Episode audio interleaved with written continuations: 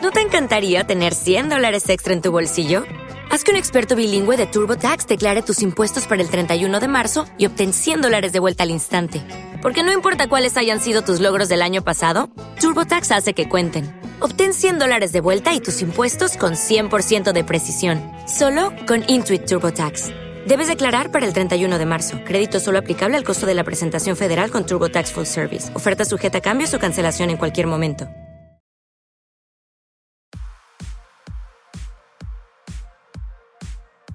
¿Quieres ser una persona exitosa y hacer tus sueños realidad? Para lograrlo es necesario mantenerte motivado diariamente. En Motivación con Jairo Orozco queremos ayudarte a lograr esto. Disfruta de reflexiones, análisis, entrevistas y testimonios de personas exitosas dispuestas a brindarte su apoyo en tu camino a la cumbre del éxito.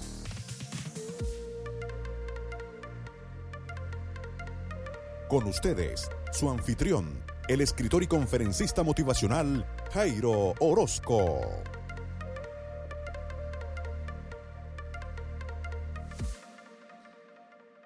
Hola amigos, bienvenidos a un nuevo episodio del podcast Motivación con Jairo Orozco. Hoy una edición muy especial ya que vamos a estar conversando con un escritor, conferencista internacional, paisano venezolano, nacido en el estado Lara, Barquisimeto, estado Lara, Venezuela, quien es Carlos Piña Grau. Excelente oportunidad de aprendizaje que tenemos todos aquí y sin más preámbulos queremos darle la bienvenida a Carlos. ¿Cómo estás, Carlos? Bueno, Jairo, muchas gracias. Muy complacido y contento de poder compartir contigo. Gracias por darme esta oportunidad en tu hermoso programa y aquí estamos para poder compartir este tiempo y este, este contenido. 30 años de experiencia frente al micrófono hoy. Carlos, un hombre que comenzó con la tecnología y sufrió positivamente una transformación en su misión de vida. Pasó de ser un informático desde muy temprana edad a ser uno de los hombres que más ha recorrido Latinoamérica, Venezuela, ha disertado conferencias en distintas empresas importantísimas de nuestro país, pero tengo la duda, ¿cómo es que pasas, Carlos, de, ser un programador informático de temprana edad, adolescente, a, convertirte en un referente en el tema del crecimiento personal, no teórico, sino comprobado. Sí, hay una historia que yo empecé a, ligarme al área tecnológica a los 15 años y fui un desertor porque me aburrí con las clases de memorización y cosas ahí que no, me sentía feliz, pues eh, me sentía como triste, ¿no? Con todo lo que estaba ocurriendo en mí, porque yo sentía que el proceso de aprender es haciendo, ¿no? Entonces, eh, me inicié en el área tecnológica y cuando vi la primera vez una computadora con un experto en esa área, yo le pregunté, ¿yo puedo hacer que la máquina piense como yo? Y me dijo, claro que sí, todo aquello que tú colocas, escribes en lápiz y papel, puede ser extrapolado, puede ser programado. Yo me quedé con eso y pasó el tiempo y duré muchos años ligado con IBM en el desarrollo de sistemas para Latinoamérica y me fue muy bien. Creé un sistema que se llamó SIU, Sistema de Información Útil, que eliminaba el 95% de la información que habitualmente eh, los usuarios eh, manejaban. Y eso lo copié, copié de los expertos, lo, copié de la gente que era inteligente, la gente que realmente este, crecía organizacionalmente y la gente que aportaba, la gente que tomaba decisiones de impacto. Entonces yo siempre en ese, objetivo de observar y aprender de los demás, usando la exteligencia, fui aprendiendo un camino que definitivamente impactó mi vida hasta llegar a un momento, a los 30 años, de diseñar un sistema como un sistema experto. O sea, yo lo que lograba era convertir las experiencias de los expertos en algoritmos, en reglas, en, en normas, que la máquina pudiera emular el pensamiento humano. Y así fue que logré estar con con personas brillantes de diferentes empresas y logré eh, primero sistematizar, luego este, automatizar esos conocimientos para poder ayudar a la toma de decisiones. ¿no? Todo lo manejamos en una sola página. Es un proyecto maravilloso que me encantó, pero me enfermó. Me enfermó porque yo en ese momento estaba todo el tiempo a nivel cognitivo, a nivel racional, a nivel mental, y me di cuenta de que la mente agota cuando la utilizas más de la cuenta. Pero yo en ese momento simplemente eh, sentía que lo que estaba haciendo era maravilloso y eh, me sentía muy contento, con mucho éxito económico, mucho éxito profesional, este, ligado a empresas muy grandes, pero resultó que el cuerpo eh, no tenía energía. Y ahí fue que descubrí que sin energía no estamos vivos. Tenía cuatro situaciones difíciles, eh, comía muy mal, bebía, tomaba, fumaba y trabajaba como un workaholic todo el tiempo. Cuando yo tuve que estar en un reposo obligatorio, como una pandemia, pues yo viví mi pandemia en ese tiempo, que era que no tenía cura porque con una pastilla no ibas a curar los problemas de hábitos, de vicios, de adicciones. Y ahí empecé a darme cuenta que yo fui responsable de mi vida. Y al darme cuenta de eso, eh, el primer paso que hice fue conocerme, conocerme a mí mismo. Y creé un acrónimo que se llama La Flor, Fortalezas, Limitaciones, Oportunidades y Riesgos. Ahí fue que nació La Flor, que es el FODA, pero más romántico.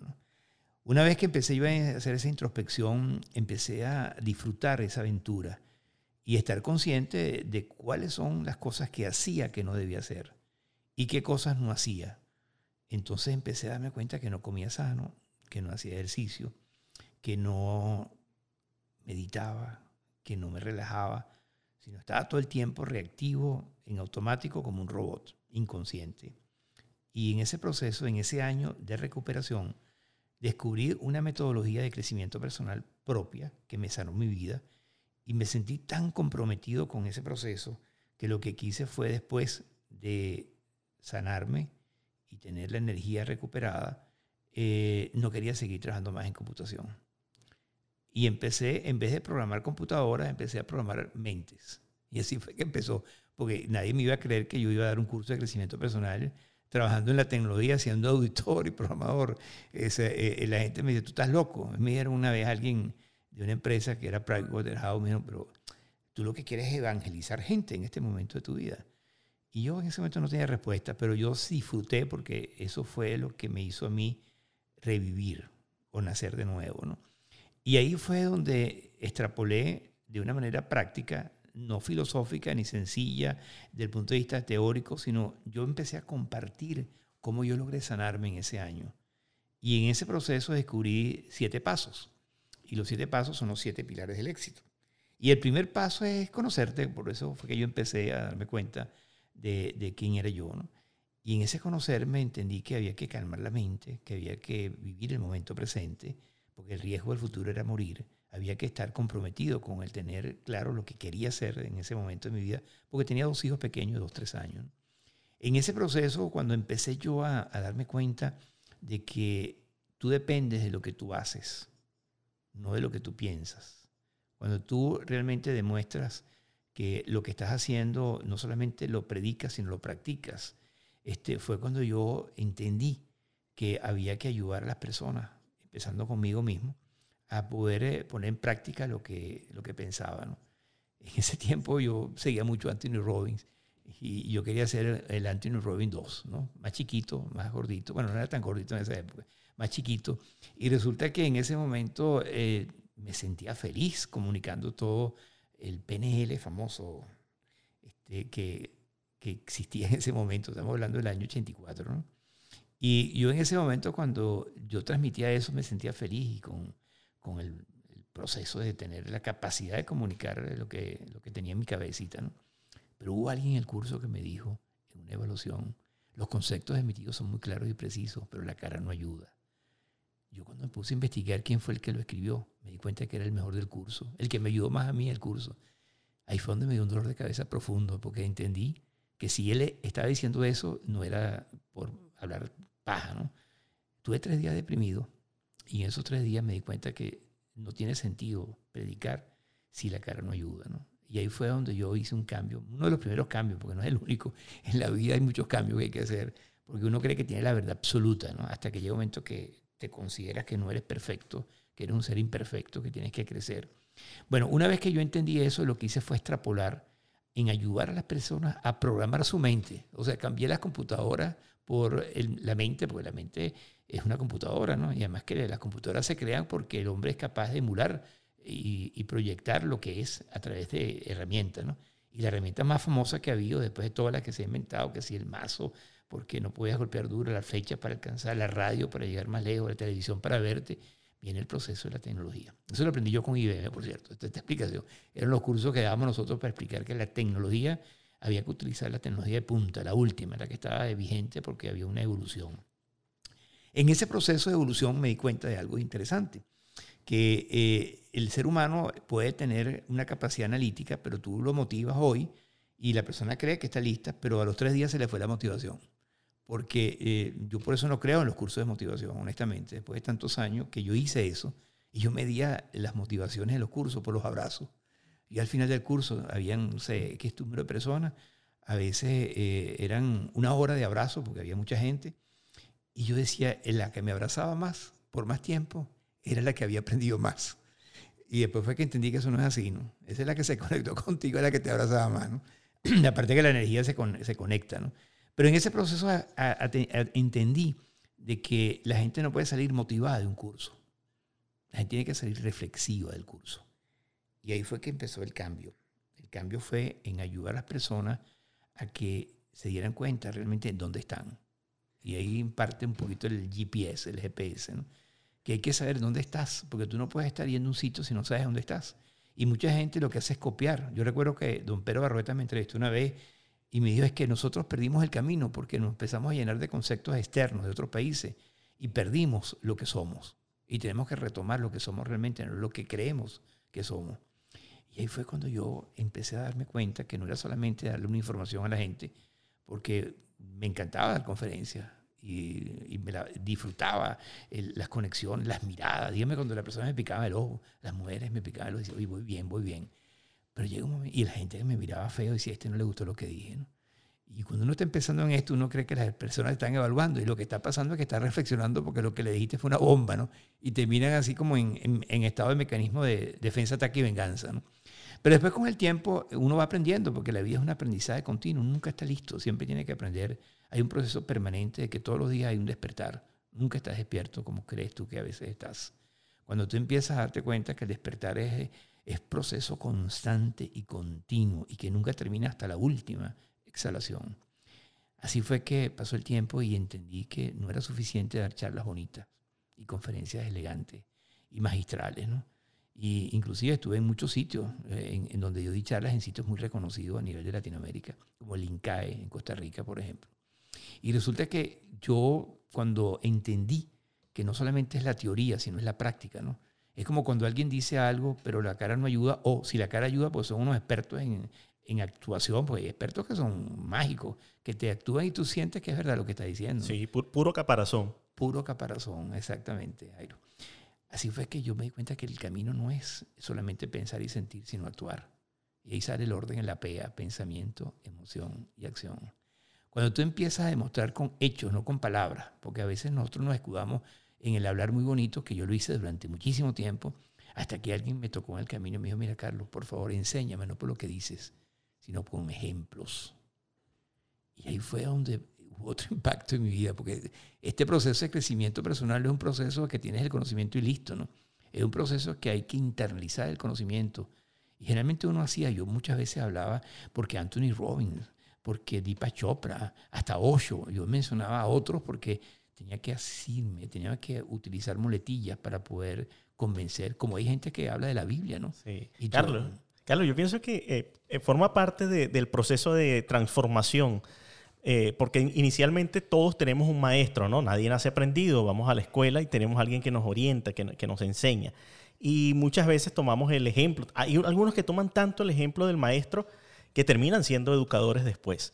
Y, eso sucede también con las personas que estamos en este nicho del, del, crecimiento personal. Uno normalmente aprende de alguien y tiende a imitar, inclusive tiende a ser víctima del famoso síndrome del impostor que puede ser un enemigo porque tú dices, pero ¿qué estoy haciendo? Estoy imitando, soy un clon. Y la gente no quiere ir a ver a la imitadora de Shakira, la gente quiere ir a escuchar a Shakira.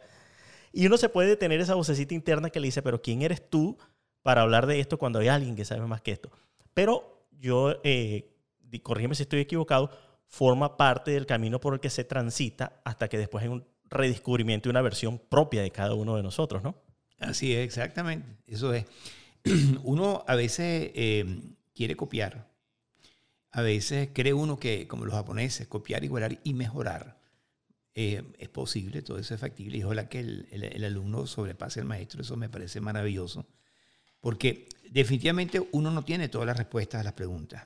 A veces hay que buscar afuera, sobre todo cuando hay conocimientos que están validados y además que si hayan, ha recorrido un camino, ¿para qué vas a empezar a buscar un camino eh, diferente? Yo recuerdo una amiga mía que a ella le encantaba la complejidad y cuando íbamos para el Ávila, en Caracas, nosotros íbamos por los caminos normales, ¿no? Ella iba por los caminos más con más obstáculos, eh, con más cosas, y al final ya uno estaba arriba y ella estaba a la mitad del camino, y cuando llegaba, llegaba toda destrozada, cansada. Ella aprendió eso y dijo, la verdad que yo, ¿por qué busco la complicación? Oh, oh, oh, ¿Necesitas ayuda? En O'Reilly Auto Parts te ayudamos. ¿Necesitas algún consejo? Te aconsejamos. Nuestros profesionales en autopartes están siempre disponibles para ayudarte a encontrar lo que necesites. Excelente servicio al cliente es solo una de las ventajas que ofrece O'Reilly Auto Parts. Los profesionales en autopartes. Auto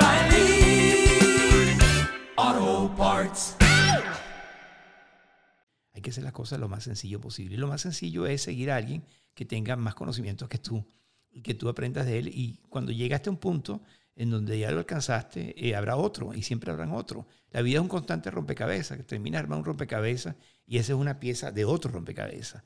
Cuando tú sigues evolucionando hasta que llega un momento que tú empiezas a encontrar tu verdadero camino. Yo creo que todos los procesos que he vivido me han permitido darme cuenta, y muchos de ellos lo dicen, pero yo no lo creía, pensaba que era un ego disfrazado o una espiritualidad disfrazada, porque te dicen, tú tienes que encontrar tu propio camino. Pero encontrar tu camino no es cognitivamente hablando por lo que aprendiste de afuera, es empezar a escuchar esa voz interior que para mí ha sido algo real, no es algo ficticio. Para mí el que yo tenga la capacidad de poder aquietar mi mente para no tener que estar hiperactivo todo el tiempo, porque yo soy hiperactivo, para yo poder entender que debo reaccionar, que yo soy reactivo, es que tengo que quitar esa voz, esa voz que está en la cabecita, que es la historia, que te hace actuar mecánicamente y robóticamente. Y cuando tú empiezas a darte cuenta de que tú eres tú el maestro que está dentro de ti y que lo que has aprendido de afuera te ha ayudado a encontrarte a ti mismo y de repente eres una versión nueva, diferente, pero no eres original, porque eres el cúmulo de todo lo que has aprendido, de todas las personas que han aprendido yo termino con esto donde yo reconozco que todo lo que yo he aprendido se lo debo a todas las personas que han pasado por mi vida, de todo tipo de personas, no solamente los altos ejecutivos, sino personas que están en un nivel de pobreza muy grande, porque he tenido la oportunidad de conocer a muchísima gente a través de los años y en diferentes países también. Entonces, la humildad. La humildad es el camino para ir hacia adentro. Sin humildad simplemente hay retóricas, charlas magistrales, conocimientos profundos, que a veces cuando uno habla nadie entiende. Yo recuerdo una vez que di una charla en un grupo de personas que eran supuestamente eruditas y yo terminé de hablar y yo creía que me la había comido toda, ¿no? Y cuando yo pregunto, ¿y qué tal? ¿Qué les pareció? Y el rector de la universidad me dice, no entendí nada. Yo creí que me estaba mamando gallo, ¿no? Y ¿cómo es eso, rector? ¿Cómo es eso que usted no entendió nada? Es que yo no sé nada de computación. Entonces tú muchas veces estás hablando y no te das cuenta que la palabra, la connotación, la denotación, el significado, depende de con quién tú le estás hablando. A un niño hay que hablarle un lenguaje muy sencillo. A una persona que no conoce de medicina, no puedes hablarle de todas las eh, palabras técnicas de medicina porque la gente tiene que decirte, pero dímelo en castellano.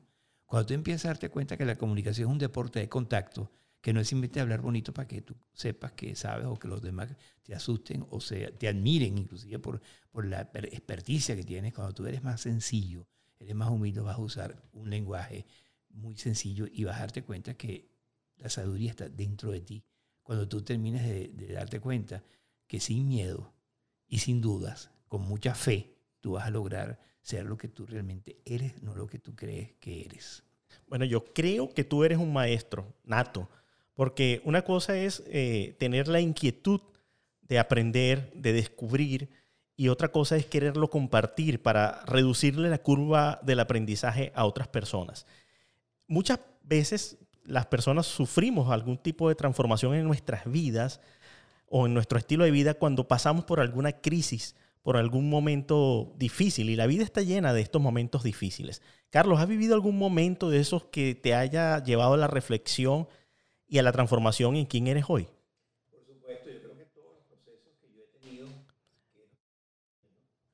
Eh, sí, ahora sí. Todos los procesos que yo he tenido históricamente me han dado un aprendizaje. Y cuando uno vive el proceso, en ese momento eh, no entiende. Yo recuerdo cuando eh, tuve, entre tantos procesos, uno, que es el más reciente, el más difícil, hace unos cuantos años, fue cuando en una radiografía en los pulmones apareció un nódulo en un pulmón. El médico, que era un médico muy conocido, el doctor, este, no me acuerdo ahorita, él, simplemente me dice, tienes un problema en los pulmones. Hay que hacerte una tomografía computarizada para ver un poco más allá. Voy, me hago la tomografía y aparece al lado del corazón un tumor. Y apareció más claro lo que tenía en el nódulo en el pulmón izquierdo. Me fue una resonancia magnética porque había que ir más allá. Y aparecía lo que llaman un tumor en el mediastino. Me hicieron una operación de corazón abierto. En ese momento yo dije, todo el mundo se va a morir en algún día. Eh, como yo sabía lo complejo que es esa operación, había el riesgo de que yo me muriera el día de la operación. Cuando tú tienes la vida, eh, vamos a decir, mm, con riesgo, este, tú no piensas igual. O sea, el ego se, se aparta por un lado. Igual cuando se le muere a uno familiar, recuerdo cuando mi papá se murió, que yo sentí que tenía otra mente diferente. Cuando tú pasas por un momento complejo, es que tú eres capaz de, estar más consciente de lo que tú eres realmente. Pero a veces pasa que la gente le pasa por un tiempito, pero vuelve otra vez a seguir cometiendo el mismo error toda la vida. Por eso yo digo que cometamos errores nuevos. Es más importante que cometer el mismo error. Y fue cuando yo, antes de la operación, tuve una reflexión de miedo. En esa época habían problemas de apagones. Y una amiga mía tuvo dos horas eh, con un apagón y me asustó porque yo me iba a operar la, la semana siguiente y yo le pregunté al doctor, mire, ¿qué pasa si hay un apagón? No, no te preocupes, que hay una cuestión de reserva. Pero uno cuando tiene mucho miedo bloquea eh, lo que uno es en realidad, ¿no? Pero en ese momento yo lo que hice fue aplicar mis técnicas de respiración, que es la que había aprendido, y el día que fui a la operación yo prácticamente no tenía temor, porque durante una semana o casi dos estaba introyectándome mantras, afirmaciones, todo va a salir bien, todo va a salir bien. Gracias a mi mamá que me recordaba siempre eso y yo me hacería, o sea, recordé pues ese, mensaje de mi mamá y, lo tenía cada vez que yo hacía los silencios para meditar. Eh, me decía, todo va a salir bien. Y todo salió bien, pero en el momento del despertar, cuando despierto después de la terapia intensiva, eh, me asusté definitivamente porque estaba lleno de cables por todos lados. Y cuando fueron a cambiar la sábana, me levantaron como en una grúa. Y yo dije, esta operación es dura, porque no me puedo mover. Moverme dos milímetros, tres milímetros, me acordé de los parapléjicos, porque qué difícil es cuando no te puedes mover. Y querías mover la almohada porque estabas incómodo con el cuello. Y eran las tres de la mañana. Cuando tú empiezas a darte cuenta que la resiliencia, que yo he pasado muchas veces por ahí, y sé lo que significa estar en momentos difíciles. Cuando yo empecé a darme cuenta que el cuerpo maneja un mensaje que es placer o dolor, y en ese momento tenía un dolor en el pecho enorme. No me imaginaba nunca que con solamente estornudar o toser iba a tener unos dolores intensos. Una vez que yo empecé a darme cuenta que el cuerpo manda un mensaje y hay que escucharlo, ¿no? A veces no lo escuchamos y a veces tenemos el problema de que estamos dando en, en explicaciones y justificaciones para no ver la realidad, ¿no? Pero también la mente. La mente es una herramienta poderosísima que debes utilizarla inteligentemente, no que te utilice a ti. Y yo recuerdo que cuando fui a Google a hacer la consulta con el maestro Google, salió que el timoma, la gente que, que estaba ahí, había durado seis meses. Yo cerré el y dije, no, por aquí no es. Y ahí empecé yo a decir, yo tengo que buscar fe. Y ahí es donde apareció de una manera, porque el momento que yo despierto y pienso en esto, el médico llega y me dice, bueno, la operación fue todo un éxito, pero hay que hacer una biopsia. Cuando vi la palabra biopsia, yo no sabía que había que esperar 15 días para biopsia. En ese momento tardaron 15 días.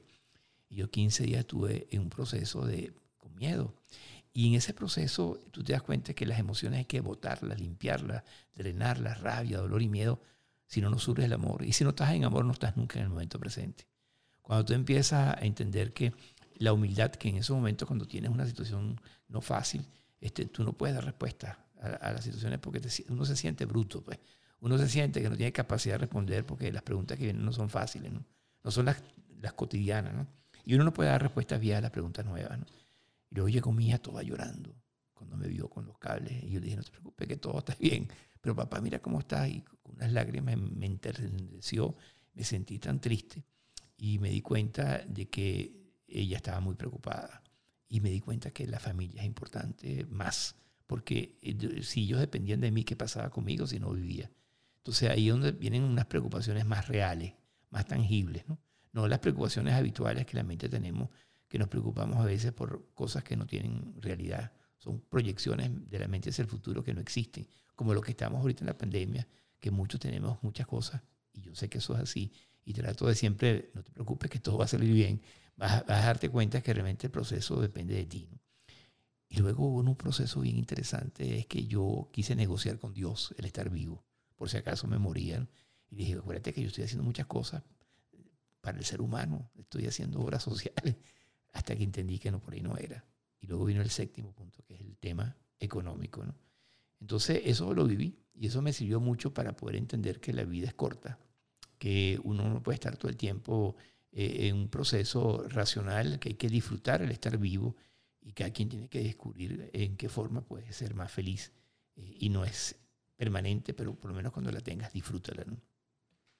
Me parece muy interesante tu historia, Carlos, y cómo has aplicado gran parte de lo que se conoce como la inteligencia emocional, que es utilizar las emociones que jueguen a nuestro favor y no en contra para que no nos destruyan.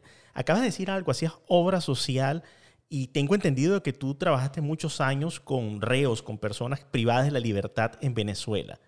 Primero, ¿Por qué te interesaste en ayudar a una población que está prácticamente abandonada y en el olvido? ¿Y qué resultados obtuviste, durante todos estos años que puedas compartirnos? Bueno, yo estuve en Televen, yo, hacía micros de, dos minutos en Televen, y Rafael, que era el de la comunidad en CON, este, me dijo, Carlos, ¿por qué tú no vas a una cárcel a dictar el curso? Yo creo que los presos te van a agradecer mucho eso. Honestamente, yo tenía mucho ego en ese momento. Yo sé lo que significa tener el ego. Yo trabajé para Shell en Latinoamérica, un proyecto de, de altos ejecutivos en diferentes países, y yo sentía, para mí Shell es la empresa más profesional que yo conocí en mi vida. ¿no? Este, dictaba un curso, habían 40 personas, de las cuales la mitad eran totalmente, cada uno, 20 países diferentes. Entonces, había una multicultura y cuando tú hablabas en un lenguaje que si eh, no vas a pelar ese boche, no te entienden 19 eh, personas. ¿no? Entonces, yo entendí cómo hay que hablar en un lenguaje sencillo. ¿no? Bueno, en ese momento, cuando voy a la, cárcel, la PGB del Guárico, la Penitenciaría General de Venezuela, en San Juan de los Morros, este, eh, le di una charla a los presos, así tú sabes, con el ego, como que aquí estoy yo, ¿no? Habían como 600 presos en el sitio. Resulta que estando yo en una mesa del comedor, donde fue que di la charla, se acercaron eh, muchísimos presos, tuve dos horas eh, escuchando, gracias, gracias, muy poca gente viene acá a ayudarnos, gracias, me encantó, disfruté. Entonces yo me sentí conmovido. Y en ese proceso le dije, yo les voy a dictar un curso a ustedes, tal cual como yo se lo dicté la semana pasada a una empresa grande.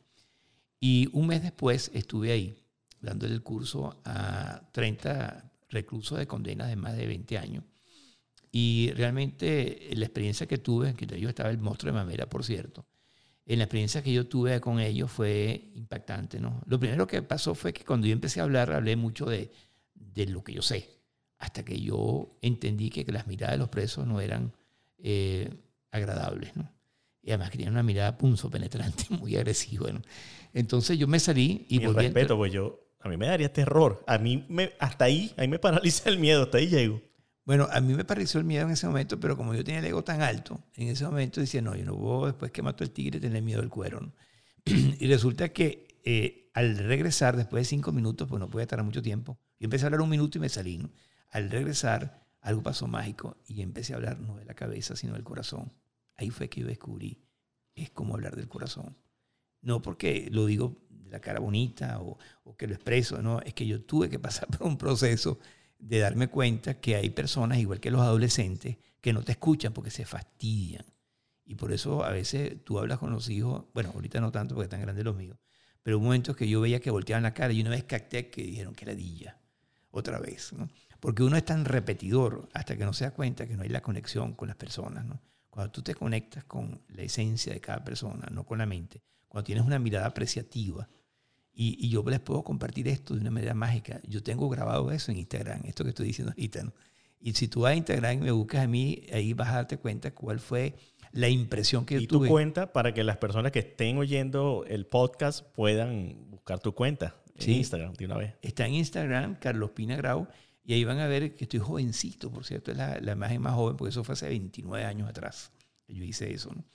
Y yo aprendí mucho con ellos y me di cuenta de que ellos tenían una historia, ¿no? Casi todos eran violados, casi todos eh, tenían problemas que murieron su papá porque no había medicina. Cuando tú ves que, y lo que más me impactó fue que yo una semana después estuve en el barrio Bolívar de Petar, en Caracas, con fe y alegría, y resulta que los jóvenes de 14 y 16 años pensaban igual que los presos, igualito. No habían hecho el delito todavía, pero lo iban a cometer.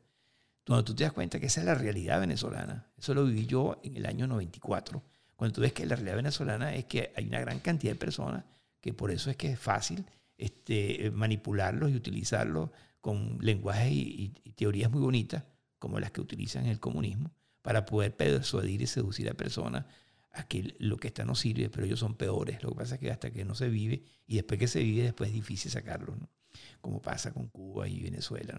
Pero cuando tú empiezas a darte cuenta de que realmente las experiencias son importantes, no para poder acumular conocimiento, más bien yo tengo bastante tiempo que estoy minimizando el conocimiento. Antes era más experiencia, más, ahorita es menos experiencia, pero más viaje interior, más realmente a conocerte, ¿no?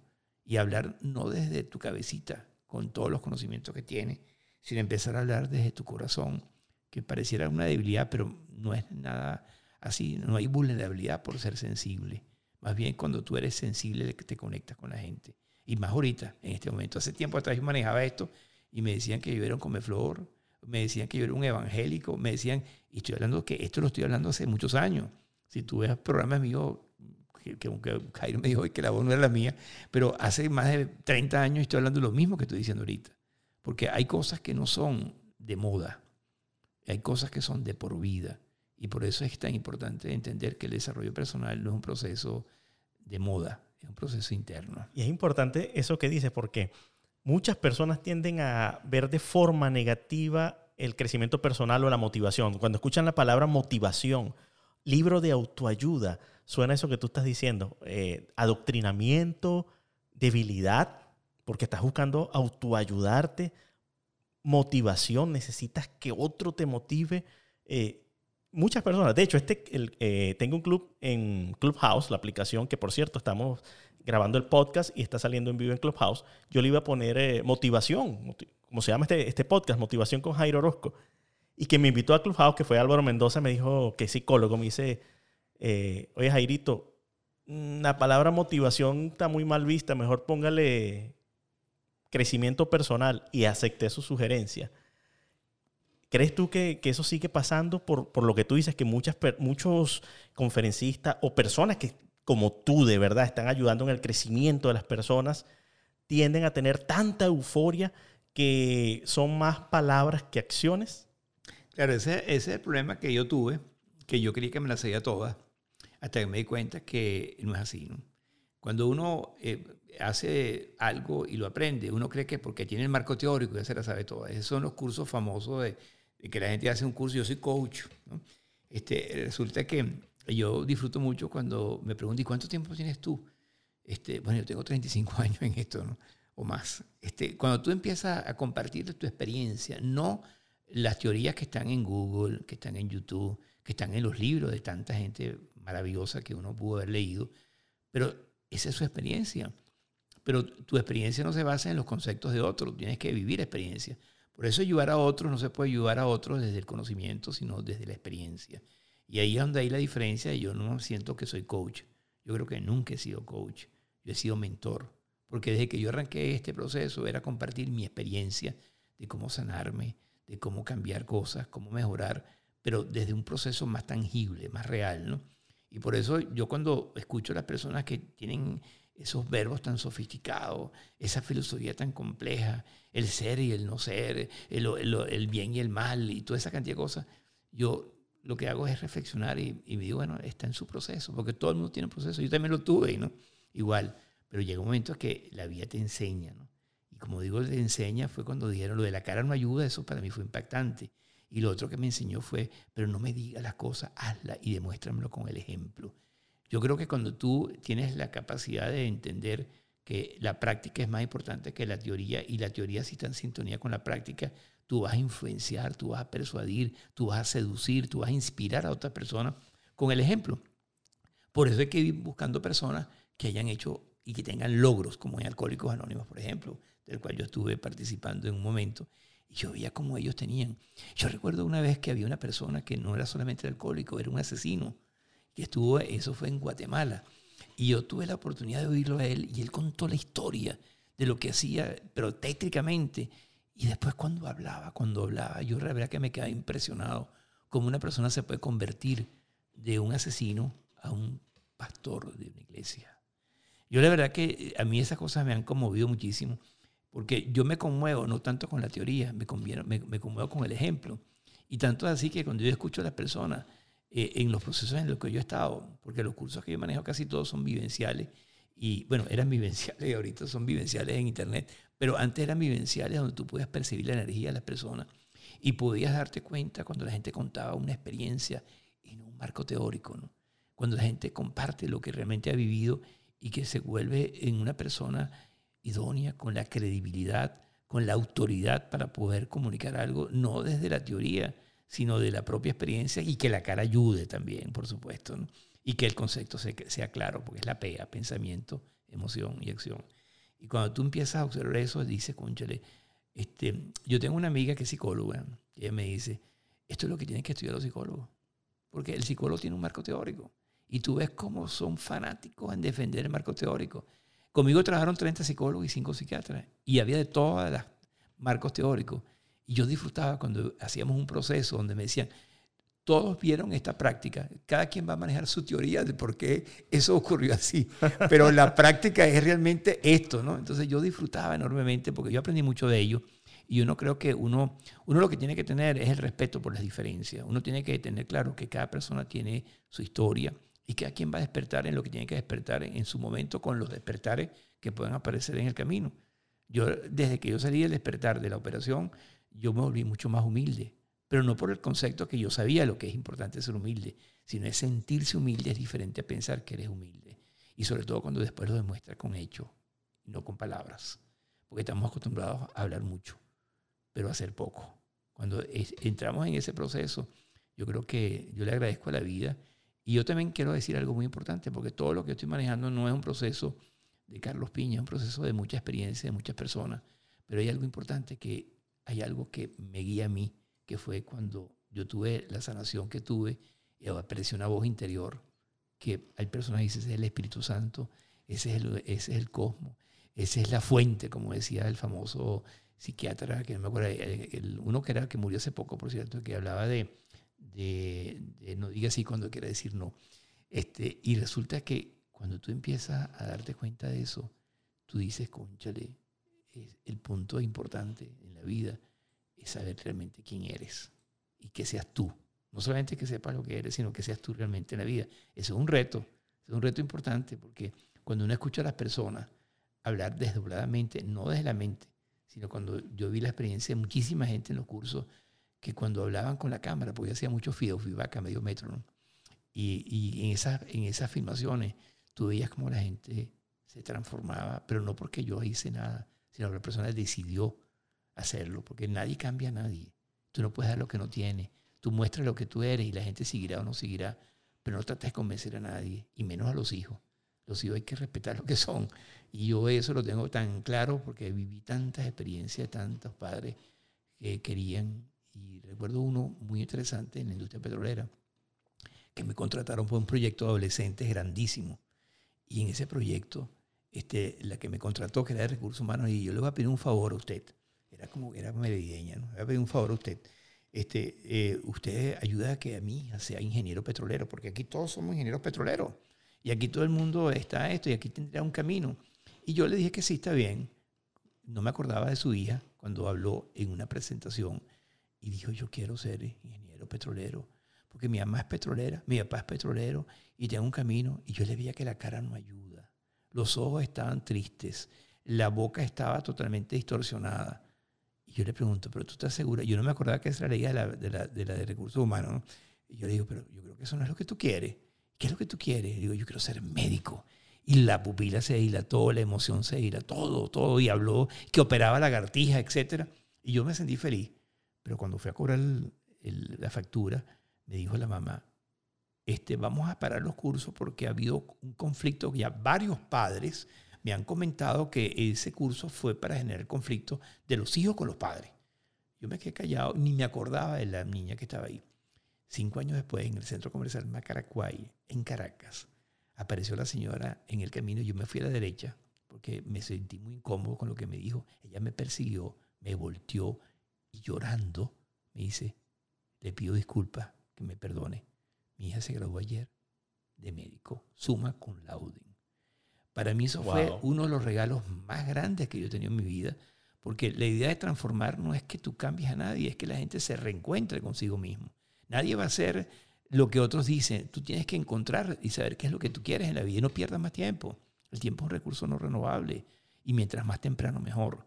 Encuentras cuál es tu verdadero camino y decídete, a pesar de que tienes una teoría muy bonita, pero si tú lo que quieres hacer no lo haces, y termino con esto, en 100 personas que hicieron una consulta en procesos difíciles, le preguntaron, eso está en, en Facebook, se preguntaron, este, ¿de qué usted se arrepiente? Y dice, bueno, yo no me arrepiento de lo que hice, pero sí lo que me arrepiento es lo que no hice por miedo, porque tenía miedo y mandé toda mi vida.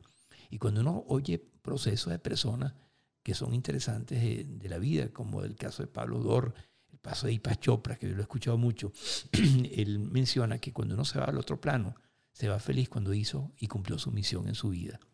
Cuando uno no cumple su misión, como me pasó una vez a mí, que yo sentía que me faltaba algo, yo sentía en ese momento que, que no había podido, que yo quería pedirle a Dios más chance para poder hacer lo que no había hecho. Pero la operación de corazón abierto me ayudó, me ayudó muchísimo. Y eso cambió mi vida. Y yo creé una herramienta que se llama DIA, Diagnóstico Integral Asistido, y en esa herramienta sistematicé y digitalicé toda mi experiencia, no solamente de los años en el área humana, sino en el área tecnológica también, porque ahí está mi historia. Y en esa historia yo quiero dejar un legado a través de digitalizar toda una experiencia como interactuando. O sea, son preguntas que al responderlas, depende de tu respuesta, vas a tener información útil, vas a tener sugerencias, acciones, recomendaciones, etc. ¿Te gustaría tener un coach personalizado online las 24 horas? La plataforma DIA, Diagnóstico Integral Asistido, es la primera herramienta tecnológica que te apoya a tu crecimiento personal. ¿Cómo lo hace? A través de preguntas para identificar con conciencia tus áreas a mejorar. Te suministra estrategias apropiadas para lograr los resultados que deseas. Contiene un portafolio con 588 acciones concretas para actuar con efectividad y te muestra diversos gráficos para tener una mayor comprensión de tu realidad. También genera un diagnóstico personalizado acorde a tus respuestas. Y por último te da la información útil para ayudarte a crear un plan de acción. Envíame un mensaje a mi WhatsApp más 1-954-495-1809 para enviarte una degustación de cortesía y comenzar a disfrutar de esta maravillosa herramienta. ¿Cuánto tiempo te llevó crear esa herramienta? ¿Tres años? Varios años, pero nunca está lista. Yo en la pandemia el año pasado me senté con esa paciencia que había que tener este, en un sitio, por cierto fue aquí en Houston, estaba aquí con mis hijas, y resulta que yo empecé a mejorar y mejorar, porque nunca uno está listo. O sea, cada vez que tú ves algo, es como cuando tú escribes un libro y lo vuelves a leer y dices, no, yo le faltó esto, le faltó esto, le faltó esto. Pero llega un momento que hay que hacer una segunda edición. ¿no? Entonces, yo creo que está en la edición ahorita muy actualizada de cómo está la herramienta. Y fueron varios años. Yo empecé en el 2014 con esa herramienta. O sea, empecé a vaciar eh, un año eh, recopilando todo lo que yo había aprendido de, de, los diferentes países, de las diferentes personas, de los diferentes grupos. Y empecé a escribir y a escribir, eh, vamos a decir, como palabras clave, frases clave. Y después que escribí todo eso, que fue bastante largo el, el tiempo, fueron este, prácticamente 343 enunciados, 7 por 7 por 7, hasta el final que yo después ahí construí el libro. Y después eh, lo interesante de eso es la reacción o la respuesta, la devolución, como llaman los psicólogos, en base a, a, la respuesta que tú diste. Entonces, es construir algo como si estuviera hablando contigo, ¿no? este, pero escribirlo. Imaginarme que me preguntas algo o te pregunto algo y tú me dices, estoy bien, que es la fortaleza, estoy mal, es las limitaciones, estoy mejorando, es oportunidades y es el riesgo de cometer el mismo error toda tu vida. Entonces, basado en ese esquema, es redactar eso de una manera como si fuera interactivo, como si estuviera hablando contigo.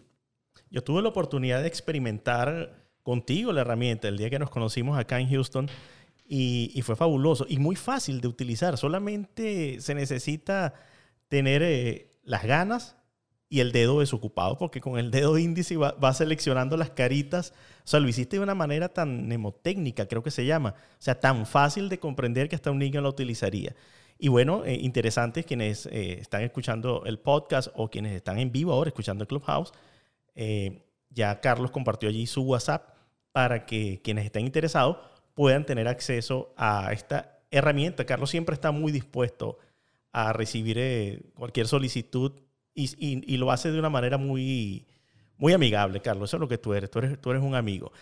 Y quiero preguntarte lo siguiente. Tienes un libro muy famoso, muy conocido, que se llama Los siete pilares del éxito, que lo vi disponible en Amazon. He visto que te entrevistan en televisión sobre este libro. Y bueno, en este episodio del podcast quisiera, es muy difícil desarrollar porque eso requeriría un podcast cada, ah, cada pilar, pero sí por lo menos nombran esos siete pilares del éxito. Bueno, los siete pilares del éxito nacieron a nivel organizacional. El Yo Soy Éxito es el mismo libro, pero a nivel personal. Y son siete factores. ¿no? El primer factor es el autoconocimiento, que es cuando uno despierta, ¿no? Cuando uno despierta y ve el sol como es, ve la luna, ve las cosas, es un despertar no es actuar mecánicamente, sino observar. Y observar es un proceso que cuando despiertas vas a observar con mayor claridad lo que está pasando a tu alrededor. La gente que son gurúes dicen que el que se ilumina es el que ve la realidad. Eso se lo escuché hablar a Osho y a muchos otros más. Y es verdad, cuando tú no te contaminas con afuera, sino respetas, aceptas, observas, ese es el despertar. Ahora, cuando tú despiertas y desperté y te das cuenta y descubres cuál es tu pasión, cuál es tu misión. No es lo que tú has hecho, sino lo que tú realmente quieres hacer desde tu corazón. Cuando tú despiertas, tú dices, ya no soy la misma persona, entro en un renacer y empiezo a seleccionar la información útil. El 95% de información de los pensamientos no sirven. Hay que saber elegir para no ser escogido. Yo digo en Venezuela, si no eliges, te cogen por pendejo. Cuando tú empiezas a elegir la información útil, que es la que te hace ser creativo, inteligente, optimizar el tiempo, disminuir el nivel de estrés y organizar esa, esa, loca de la casa, que es poner orden en la pea y orden en el caos, empiezas tú a estar más consciente de qué tipo de información es realmente relevante para ti. No para otros, sino para ti. Por eso tienes que saber quién eres para saber qué es lo que necesitas, qué es lo que tú aspiras. Una vez que tú organizas tu cabecita con más información útil y te concentras y te focalizas en eso, vas a comunicarte en forma más clara y precisa. Vas a ser coherente, congruente y asertivo. ¿no? Y en la medida que tú te comunicas, que es el saber comunicar, eh, llega un momento en que hay personas que no comparten tu punto de vista. Y aparece la diversidad, aparecen las diferencias, aparecen los conflictos. Entonces yo despierto, manejo información útil, comunico esa información. Hay personas que no comparten lo que yo digo. Tengo que aprender a manejar la diversidad. Uso la exteligencia para crecer y aprender incorporando nueva información. Las diferencias son un regalo de la vida. ¿Qué es exteligencia? Lo has dicho dos veces. Quería saber qué es eso. El uso de la inteligencia de los demás. Cuando tú utilizas la inteligencia de los demás, tú expandes tu conciencia y amplías tu percepción. Cuando tú realmente logras eso y maduras, porque la persona que va creciendo no comete el mismo error, comete errores nuevos, pero no el mismo. Cuando tú empiezas a lograr manejar ese proceso y lo incorporas en tu base de conocimiento, en tu expansión de conciencia, tú vas a trabajar en equipo. Ese es el quinto factor. Sinergia equipo, juntos podemos. A veces juntos podemos entre el cerebro y el corazón, trabajar juntos, ¿no? Con visión compartida, ¿no? Y viene un punto clave después de este proceso, que es el uso de los recursos disponibles. Tiempo, dinero, tecnología, redes sociales, Clubhouse. Hay muchos recursos que nos pueden ser útiles que están fuera de nosotros. Y ahí está el aprendizaje y la incorporación y el crecimiento, haciendo las cosas lo más sencillo posible. Y una vez que tienes tú el proceso del despertar con el manejo de la información, con la comunicación clara, manejando la diferencia, logrando una integración de tu equipo con el que esté contigo empezando y usando los recursos, el séptimo factor, nace el líder, que ese fue mi renacer. Ahí fue cuando yo descubrí en mi proceso de salud que nací de nuevo. Porque todo lo que estoy diciendo tiene que ver con la salud, tiene que ver con que yo me di cuenta que lo que hacía no tenía que hacerlo, tenía que buscar información útil, comer más sano y balanceado, tenía que convencer al cuerpo que tiene una adicción de que rompiera eso, que no iba a ser feliz y no iba a estar sano, que tú te integrabas cuando tu cuerpo y tu mente están alineados, que tú de repente buscabas recursos externos, como yo busqué biodanza, bioenergeta, meditación, y al final, ¿qué pasó? Renací, volví a nacer de nuevo, que es lo que todos tenemos que hacer en el momento de la vida.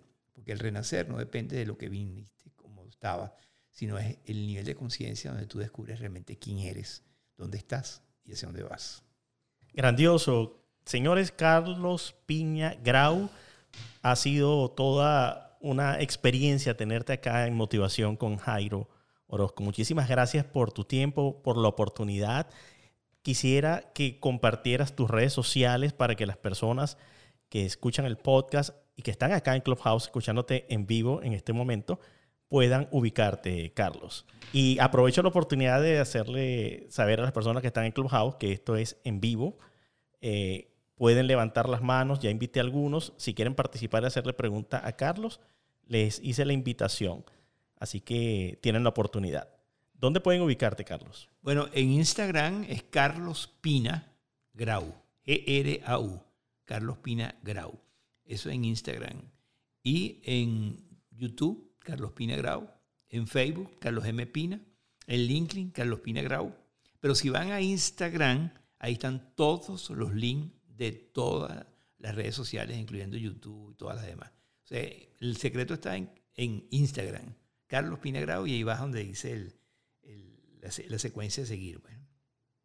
Oye, eh, Carlos, yo quiero despedir el programa de hoy con una canción de Jesús Hidalgo, cantautor venezolano, que escribe música y compone, mejor dicho, bueno, compone y escribe música medicina.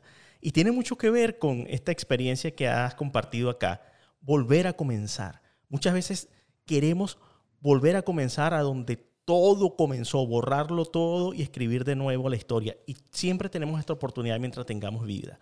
No queremos, no queremos eh, ser eh, de aquellas personas que son dignas del epitafio que podría ser más común, como nació, vivió, murió y no supo ni siquiera para qué existió. Queremos aprovechar al máximo el tiempo. El tiempo, como dijiste, es un recurso no renovable y bien lo dijo Benjamin Franklin que si realmente amamos la vida, entonces no desperdiciemos nuestro tiempo, porque el tiempo es, la esencia o la materia prima de la cual está hecha la vida. Vamos a darle la bienvenida, antes de despedir el podcast, a María, que está acá en Clubhouse en vivo, para escuchar eh, sus comentarios o preguntas hacia Carlos sobre esta entrevista que acabamos de hacerte. Adelante, María. ¿Puedes abrir el micrófono, María? Sí, ¿me escuchan? Sí, perfecto. Ok, perfecto. No, no pregunta porque sigo a Carlos, solo quería decirle a los que están escuchando este podcast, están escuchando esta información, como decimos los venezolanos, es un tiro al piso. O sea, el que ustedes entren y se den la oportunidad de hacer una de las técnicas de Carlos, van a sorprenderse porque cada día uno se sorprende de la esencia y del ser que es. Y esas técnicas te hacen despertar quizás esa parte de tu ser que no estaba ocupada, como no estaba ocupada, pues está dormida. Eh, y entonces, bueno, pero al entrar al, al Instagram de Carlos y buscar una cita y sentarse con él y ver una, una sesión nada más para empezar a buscar siempre, siempre, siempre una mejor versión de ti, pues de mí queda que es absolutamente maravilloso. Soy testigo de eso, como tú lo fuiste, Jairo. E, efectivamente es una técnica muy friendly, muy amigable y además Carlos la hace muy fácil. Y lo que me encanta es porque ha sido probada por él y por muchísimo más de 200, 300, 500 personas, no sé cuántas personas Carlos ha podido tocarle y ha podido transformar vidas solamente con que tú te des la oportunidad de acompañar con Carlos. Carlos te va a acompañar y va a ser maravilloso. De verdad, Jairo, te felicito. Muchísimas gracias por invitarme a este podcast. Cuando yo vi la invitación, yo dije, nada, tengo que estar ahí apoyando a Carlos porque lo bonito, como digo, qué bonito es lo bonito, ¿verdad? Y la experiencia de Carlos, la vida de Carlos puesta en el tapete es de verdad, es de verdad. Es hablando el ser, es hablando la esencia de un hombre que está en modo aprender siempre. Y eso me encanta porque pues yo también estoy en modo aprender. Y yo pienso que, mira, la vida es una escuela. Y cuando tú entras a una escuela, tú vas a tener materias y a lo mejor te pierdes en una materia y el maestro te enseña y te vuelves a caer hasta que la pasas y sigue adelante. De eso se trata la vida, de ir aprendiendo, de ir aprendiendo. Y no se sorprendan, a lo mejor al entrar en una de estas técnicas con Carlos, van a decir, ups, esta parte de mi vida, mira, no me había dado cuenta y es la que me está bloqueando lo que yo quiero hacer. Entonces, nada más, los invito a seguir a Jairo en su podcast, que es maravilloso, y a Carlos en sus técnicas, que son 100% comprobadas. Por supuesto, está en ti que quieras ser siempre una mejor versión. Muchísimas gracias, Jairo. Soy María y he terminado. Gracias a ti, María. Carlos, ¿tienes la oportunidad de responderle algo a María? Sí, definitivamente. Sí, adelante. Sí, definitivamente María tiene una experiencia muy, muy profunda y siempre sus palabras son muy inspiradoras. Gracias María por todo lo que yo te he escuchado, por todo lo que también he aprendido de ti y por eh, esa sapiencia que tienes y por ese entusiasmo que estás en el mundo. Yo, yo me impresiono con, contigo que estás en todas partes, ¿no? Tú sabes muy bien que yo me soy medio flojo en eso, pero yo te admiro por esa capacidad de poder estar en tantas partes y dar tanto de ti con toda tu experiencia. Muchas gracias, María. Bueno, ya con la interacción en de María, vamos a cerrar este podcast. Y bueno, vamos a despedir con la canción que les mencioné del cantautor venezolano Jesús Hidalgo.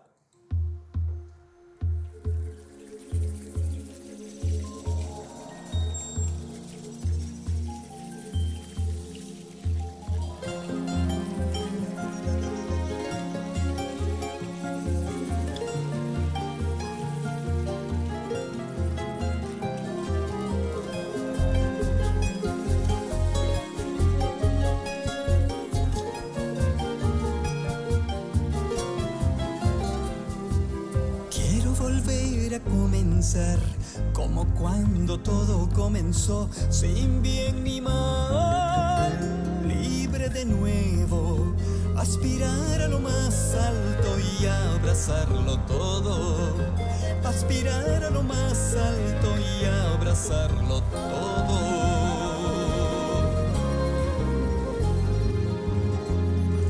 Quiero volver a comenzar y volver a la fuente del amor me enseña a en la pureza y mirarte a los ojos y disfrutarlo todo. Y mirarte a los ojos y disfrutarlo todo. Donde haya odio reine el amor, donde haya injuria sane el perdón y que en la duda nazca la fe y que en lo oscuro brille la luz. Padre cielo Pachamama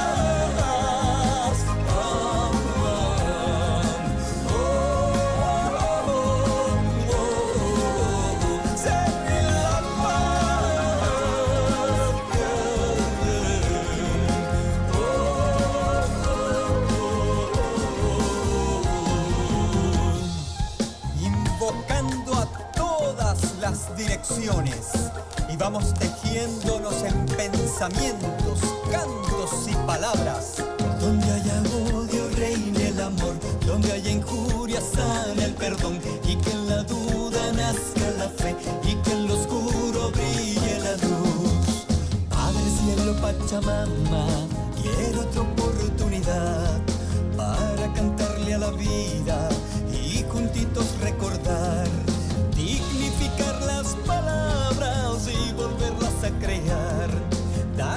dar gracias